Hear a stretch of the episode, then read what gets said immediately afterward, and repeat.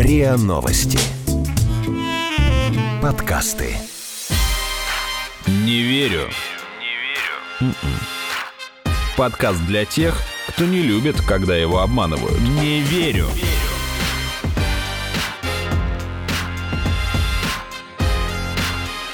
Не верю. Это подкаст о фейках «Не верю». Меня зовут Наталья Шашина. А со мной на связи по Зуму мой коллега-журналист Игорь Кривицкий. Ей! Каждую неделю мы разбираем фейковые новости, выясняем, где правда, а где нас могли обмануть, и ищем, кому было выгодно запустить фейк. Вначале у нас традиционно короткий блиц-опрос. Мы спрашиваем у одного из наших экспертов, в какие новости он мог бы поверить. И сегодня на него отвечает старший научный сотрудник лаборатории системной биологии старения медицинской школы Гарварда и МГУ Александр Александр Тышковский. В России пройдут соревнования по скоростному копанию могил. В России может пройти все, что угодно.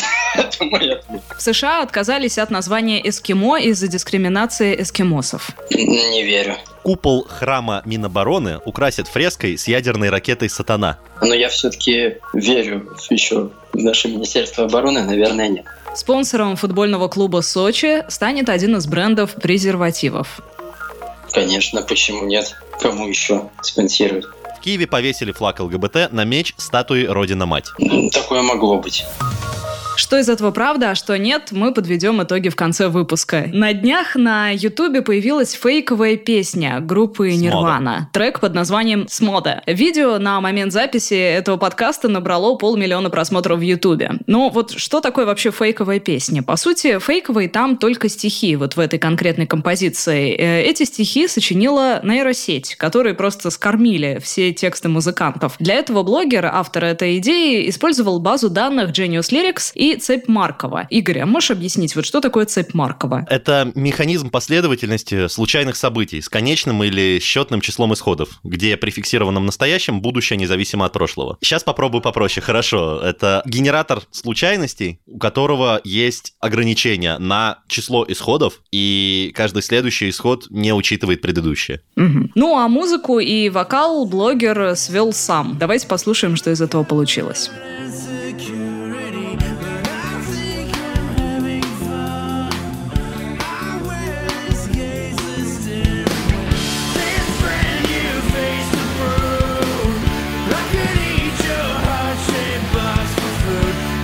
Ну, то, что звук современный, мне кажется, можно услышать, поскольку использованы компьютерные барабаны. Как тебе показалось? Ну, да, на самом деле. Именно на барабаны я как раз и обратил внимание. Ну, потому что ты сам играешь на барабанах. Я учусь только. Но текст, на самом деле, похож, потому что местами там были прямые цитаты, хотя местами появлялись строчки наподобие типа «Эй, погоди, у меня тут комар» или «В соснах, где меня задушил». Я как бы относительно поверхностно знаком с творчеством Нирваны. И из того, что я слышал, там было и так нечто подобное, потому что, come on, мы все знаем припев «Пахнет подростковым духом» «Smells like teen spirit» и «A mulatto, an albino, a mosquito, my libido». Ну, как бы, я не знаю, может, там стоит какой-то глубокий подтекст за этими словами, но так это звучит просто как набор рандом из четырех рандомных слов. И поэтому, слыша вот это, я не знал бы, не догадался бы о том, что это не текст Курта Кобейна. Насколько легко вообще сейчас отличить такие фейковые песни от оригинальных, и имеют ли они шансы стать самостоятельными хитами? Ведь кроме текстов, кстати, с помощью нейросетей можно создавать также и музыку. Мы спросили об этом мнение Давида Чебанова, редактора телеграм-канала «Тихое место».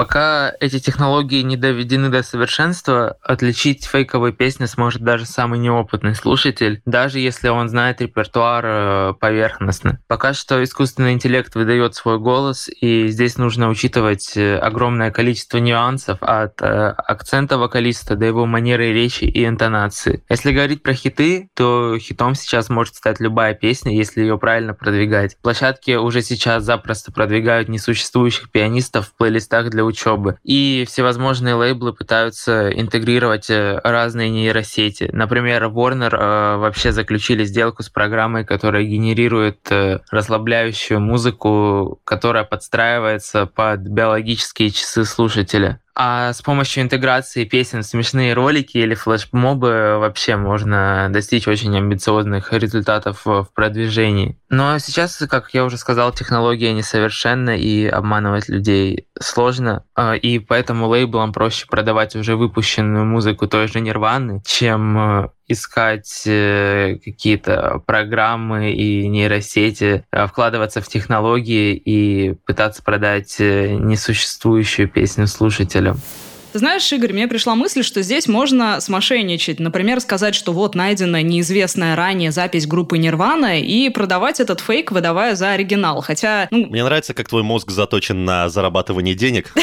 Нет, ну, понимаешь, я сразу догадываюсь, что, конечно, звукозаписывающие лейблы, скорее всего, смогут легко засудить подобных мошенников, те, кто там выпускают ну, если пытаться их продавать, то, наверное, да. Но на самом деле я бы вот эту песню даже не назвал фейковой, потому что, ну, автор утверждал, что эта песня не Нирваны. Ну, да, я соглашусь, что он не утверждал. Но, кстати, знаешь, был случай, когда утверждали, что это песни определенного исполнителя. И вот несколько лет назад была история с фейковыми песнями Майкла Джексона. Там, правда, речь шла не о песне, написанной с помощью искусственного интеллекта. Это были три композиции, которые вышли в альбоме, выпущенном на годовщину его смерти. И тогда одна из фанаток заподозрила, что песни исполнены не им, и даже запустила краудфандинг, чтобы собрать деньги на расследование. И вот компания, которая выпустила выпустила тот альбом, объясняла, что песни вот эти были предоставлены братьями Эдди и Фрэнком Кассио, с которыми Джексон дружил многие годы. А они утверждали, что голос звучит так необычно просто потому, что песни писались в подвальном помещении, а для достижения там какого-то эффекта Майкл их пел через пластиковую трубу. И в итоге лейбл сначала вроде бы признал, что песни были фальшивками, потом заявил, что не признавал. Ну, в общем, там была какая-то очень запутанная ситуация, но как бы осадочек-то остался. И хочу обратить внимание внимание, что речь шла о посмертном альбоме Джексона, который разошелся просто сумасшедшим тиражом около 20 миллионов экземпляров, то есть речь шла о больших деньгах. И вот, в принципе, кто может гарантировать, что также не начнут использовать песни, написанные с помощью искусственного интеллекта? Не верю.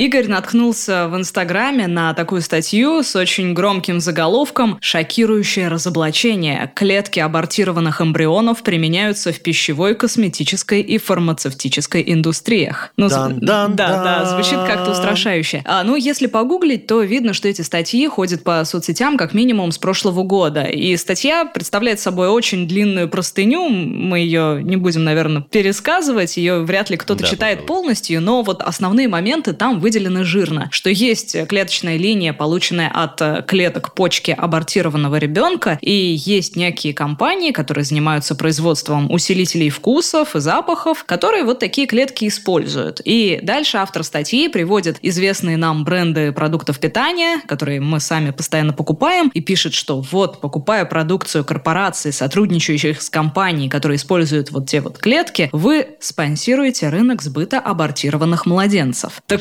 да, конечно, звучит это все жутко, но как же все обстоит на самом деле? со вкусом детских почек. Фу, боже мой, Игорь. Как же все обстоит на самом деле? Мы попросили изучить эту статью и объяснить реальную ситуацию старшего научного сотрудника лаборатории системной биологии старения медицинской школы Гарварда и МГУ Александра Тышковского. Смотрите, это такая история, когда берется какая-то такая рутинная, обыденная научная практика, которая используется уже десятки лет по всему миру и выставляется в таком свете, как будто, значит, ученые там где-то держат младенцев, выделяют из них что-то, ну как что-то вот такое безумно ужасное. Вот на самом деле все очень банально и рутинно. А клетки HEC-293, они действительно получены исходно из эмбриональной ткани, почечной. А это важно, потому что из этих клеток нельзя вырастить эмбриона, как бы вам ни хотелось. Да? Это клетки только одной ткани. Вот это первое. А второе, значит, они были получены в 70-х годах 20 века, и сразу после этого, то есть вот из одного абортированного материала получены, сразу после этого они были модифицированы с той целью, чтобы их можно было выращивать просто в пробирке, то есть в чашке Петри в культурной среде. Почему это важно? Потому что, ну, как раз, чтобы можно было клетки размножать сколько хочется и ставить на них эксперименты, не нужно было каждый раз обращаться, значит, к э, новым эмбрионам. Вот. То есть эти клетки, они совершенно спокойно делятся, пользуются ими по всему миру в лаборатории. Очень удобно в применении, на них ставится много экспериментов. Вот, это первое. Второе, зачем использовать вообще клеточные линии? Значит, клеточные линии, они используются не только в экспериментах, но и как фабрики по получению молекул, которые хочется получить, да, потому что у нас, конечно, химическая промышленность развита, но сложные белковые молекулы мы, к сожалению, хорошо синтезировать не умеем. А вот клетки с этим справляются прекрасно. И поэтому самые разные клетки, там, начиная от бактерий, заканчивая человеческими линиями, они используются для синтеза сложных белковых молекул. Самый яркий пример здесь — это инсулин, который синтезируется в бактериях. И сегодня бактерии являются одним из главных источников инсулина. Инсулин необходим больным диабета первого типа, чтобы просто не умереть. То есть э, раньше инсулин добывался из поджелудочных желез коров. Ну, вы представляете, сколько нужно, значит, коров, чтобы на всех людей, на всех диабетиков запастись инсулином. То есть его банально не хватало. Сейчас, благодаря тому, что мы используем бактерии, инсулина достаточно для всех больных и просто спасает людям жизни. Вот. Но бактерии не годятся для всех молекул, то есть какие-то можно в них выращивать, какие-то нет. ХЕК-293 — это человеческие линии, как и некоторые другие, поэтому они удобны для того, чтобы синтезировать именно человеческие молекулы. Ну, то есть белки, которые наши, человеческие белки. Вот. И, ну, конкретно эта компания, я посмотрел их кейс, они синтезируют вкусовые рецепторы в этих клетках, да, но сами рецепторы, естественно, в пищевую продукцию не идут. Они нужны только для того, чтобы потом на них изучать усилители вкуса. То есть какие молекулы, грубо говоря, с ними связываются, какие не связываются. Вот. И в пищевую продукцию идут уже непосредственно усилители вкуса. А усилители вкуса синтезируются обычными химическими методами, то есть никакие клетки для этого не используются. Клетки нужны только для изучения. Кроме того, такие клетки применяются еще и при создании вакцин. Почему же нужны именно эмбриональные клетки и как они используются? Нам об этом рассказал журналист издания Naked Science Александр Березин. Для того, чтобы понять, как лечить ту или иную болезнь, необходимо сперва понять, как э, клетка поражается в ходе этой болезни. Для того, чтобы понять, какая генная терапия возможна в том или ином случае, нужно попробовать э, эту генную терапию на какой-то определенной клетке. Почему это делается на клетках абортированных эмбрионов. Ситуация очень простая. У человека, если мы возьмем обычную клетку, обычного лаборанта, есть встроенный ограничитель количества делений клеточных. Как правило, это 50 раз.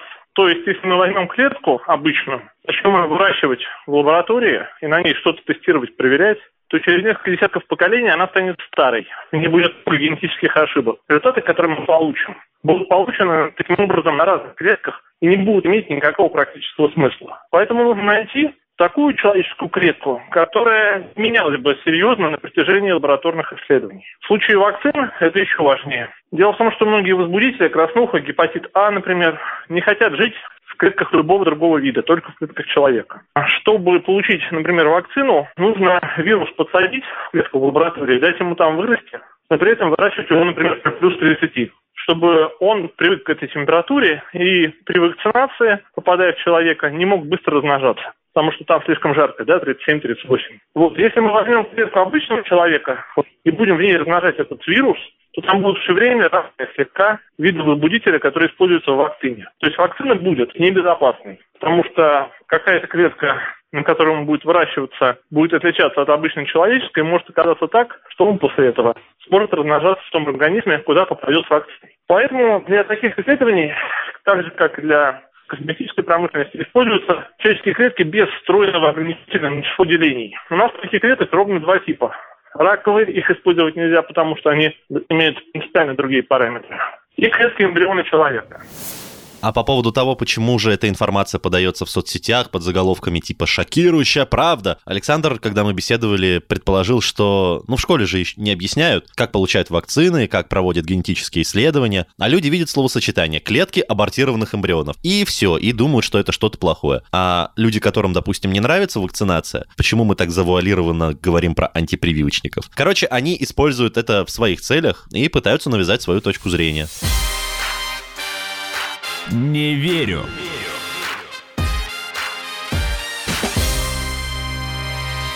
А еще на этой неделе обсуждали новость, которую вы наверняка слышали, про то, что американская компания Dreyers решила сменить название своего фирменного десерта «Эскимо Пай», чтобы не унижать эскимосов, о чем сообщила The Wall Street Journal. А почему мы вообще об этом говорим в подкасте про фейки? Новость сама действительно не фейковая, но тут важно замечать некоторые нюансы. Во-первых, в английском языке, в отличие от русского, эскимо означает и мороженое, и непосредственно эскимоса, и поэтому там само восприятие этого слова немного немного другое, чем у нас. Но самое важное, пожалуй, что вот есть много мифов по поводу этимологии слова. И тут как раз место для споров о том, насколько это слово является оскорбительным. Есть вообще три распространенные версии. А, действительно, есть версия, что слово «эскимосы» означало «те, кто едят сырое мясо». А, такое, правда, есть в кухне эскимосов, но вот эта версия, а, которую вот сейчас представляют как обоснование того, почему это слово имеет отрицательную коннотацию, на самом деле эта версия версия не является единственной и тем более самой популярной. Есть, например, версия, которая касается церкви, что европейцы, которые прибыли в Америку, занимались миссионерством среди эскимосов, и якобы тех э, прозвали из-за созвучия с латинским экскоммуникатий, то есть отлученные. А самая популярная версия, пожалуй, это о том, что слово пошло из языка северных индейцев инну, или инну, я не знаю, что означало плетущий снегоступы. Таким образом, если негативная коннотация в слове эскимос, ну,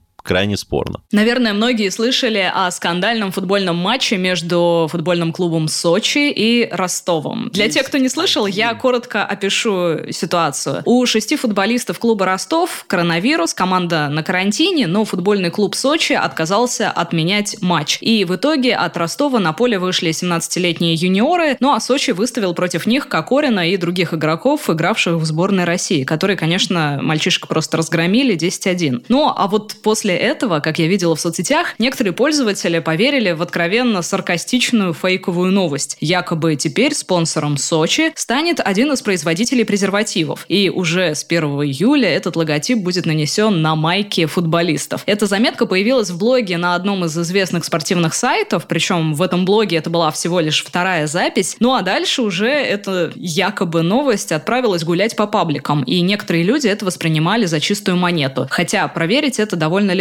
поскольку на сайтах клубов обычно публикуются новости о подписании спонсорских соглашений. Ты знаешь, на самом деле я сейчас вспоминаю, что аналогичная новость гуляла в 2014 году после э, того знаменитого матча Германия-Бразилия. 7-1 там было, если я правильно помню. Я не помню счет, если честно, да. Но там тоже Германия точно забила 7 голов. Я не помню, забил ли хоть один гол представитель от Бразилии. Но, в общем, суть в том, что да, там был разгромный матч, позорно разгромный. И аналогичная новость про презервативы гуляла гуляла по сети. Так что, видимо, это регулярно повторяющаяся шутка. А еще на этой неделе обсуждали, что в России пройдут соревнования по скоростному копанию могил. А все началось с того, что приморские СМИ обратили внимание на необычный пост в социальных сетях. Некрополь Экспо, организатор похоронных выставок по всей России, объявил о том, что в Приморье состоится конкурс копки могил на скорость. Под названием, простите, я процитирую, «Могильный беспредел». Этот пост, э, конечно, разошелся по новостным аккаунтам, Пользователи при этом иронизировали, что призом в таком конкурсе может быть место на кладбище. Однако потом посыпались опровержения. Представитель агентства, участвующего вот в этом похоронном форуме, сказал, что проведение такого конкурса обсуждалось, но не было утверждено на самом деле. Ну а площадка, где якобы должен проходить форум, сказала, что у них на территории вообще асфальт и бетон.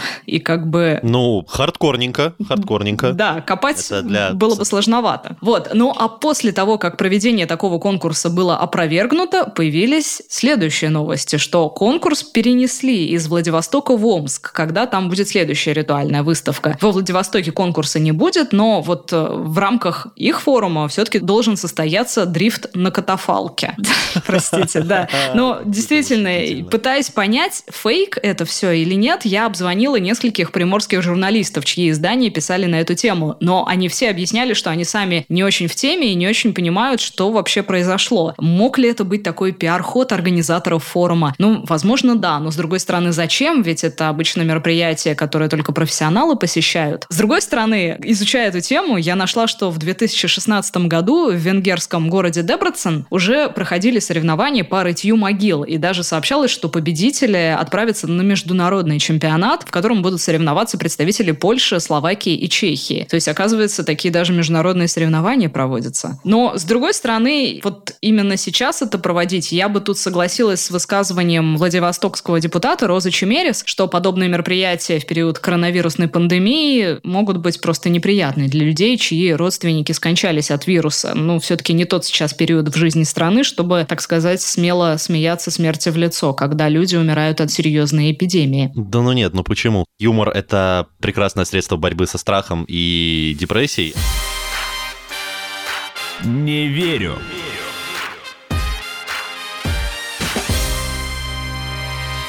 Сатирическому агентству «Панорама», в сторону которого мы с Наташей уже устали снимать шляпы, в дань уважения, снова удалось пошутить так, что некоторые люди приняли все за чистую монету и правду. «Панорама» написала, что купол нового храма Минобороны украсят фреской с изображением ядерной ракеты «Сатана». В заметке «Панорама» писала, что в сети появились новые фотографии со строительства храма Минобороны России и приводили иллюстрацию, на которой на купол наложено изображение ракеты. Эту новость «Панорамы» даже перепостили в Твиттере Михаил Ходорковский и председатель партии гражданской инициативы, экс-министр экономики Андрей Нечаев. И это, конечно же, фейк. Но почему-то в него многие поверили. Да и вот нам почему? Кажется, тут есть несколько аспектов. Но почему же в него поверили? Мне кажется, здесь есть несколько аспектов. Во-первых, еще весной стало известно, что на стенах этого храма будут э, мозаики с групповыми сценами. Так авторы хотели изобразить исторические сюжеты. Например, бескровное возвращение Крыма или, например, парад Победы 45 года. Вот, возможно, на фоне тех новостей как раз люди и поверили,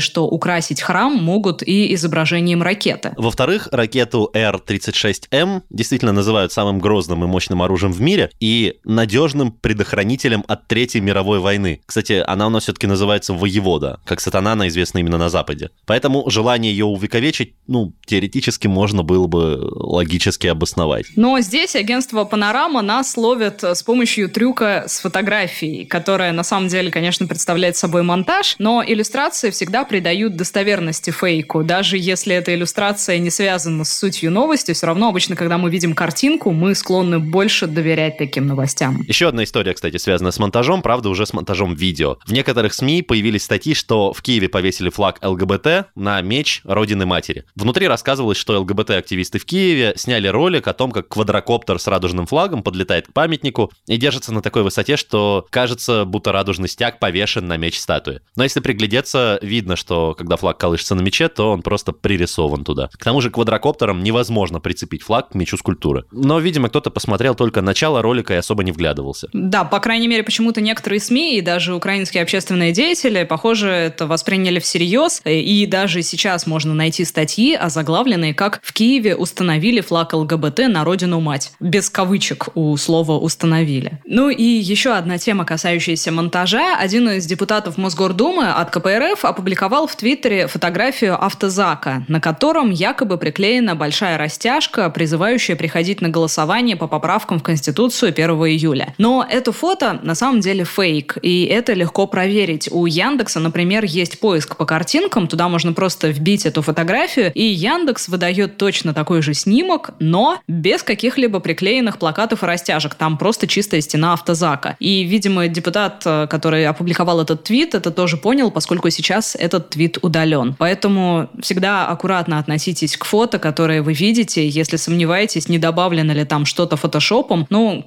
как один из вариантов, можно пробить через сервисы поисковиков, позволяющие искать по картинкам. И так, вероятнее всего, вы найдете исходное фото, на которое уже могли что-то там дополнительно приклеить. Давай подведем Ну и- итоги Блица. Конечно. Итак, в России пройдут соревнования по скоростному копанию могил. Как оказалось, это не фейк. Действительно, такие соревнования планируется провести, но, правда, вначале их хотели провести во Владивостоке, теперь вроде бы перенесли в Омск. Но посмотрим, будут ли. Мемы про омскую омскую птицу выходят на новый уровень. В США отказались от названия эскимо из-за дискриминации эскимосов. А конкретно одна компания, которая производила мороженое с названием эскимо пай, да, решила поменять название. Но аргументы весьма сомнительные, потому что теорий о происхождении слова эскимо много, и крайне спорно то, что изначальная этимология слова эскимо несет какую-то негативную коннотацию. Купол храма Минобороны украсит фреской с ядерной ракетой «Сатана». Нет, это фейк, который придумало сатирическое издание «Панорама». Вот, Потому что на самом деле ракета называется «Воевода».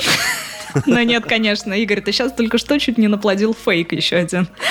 Но это же шутка. Короче, нет, это творчество агентства «Панорама». А спонсором футбольного клуба «Сочи» станет один из брендов презервативов. Нет, хотя многие в это поверили после скандальной истории с Ростовом. Матча. Да, разгромного матча, но, тем не менее, это фейк. В Киеве повесили флаг ЛГБТ на меч Родины Матери. Но только если брать повесили в кавычки. Потому что это был видеомонтаж. Это был подкаст «Не верю». Его ведущие Наташа Шашина и Игорь Кривицкий. Подписывайтесь на наш подкаст на сайте ria.ru в приложениях подкаст с Web Store и CastBox. Заходите, смотрите в Инстаграм ria, нижнее подчеркивание подкаст. И присылайте свои вопросы на подкаст собака rian.ru. Пока. Пока-пока.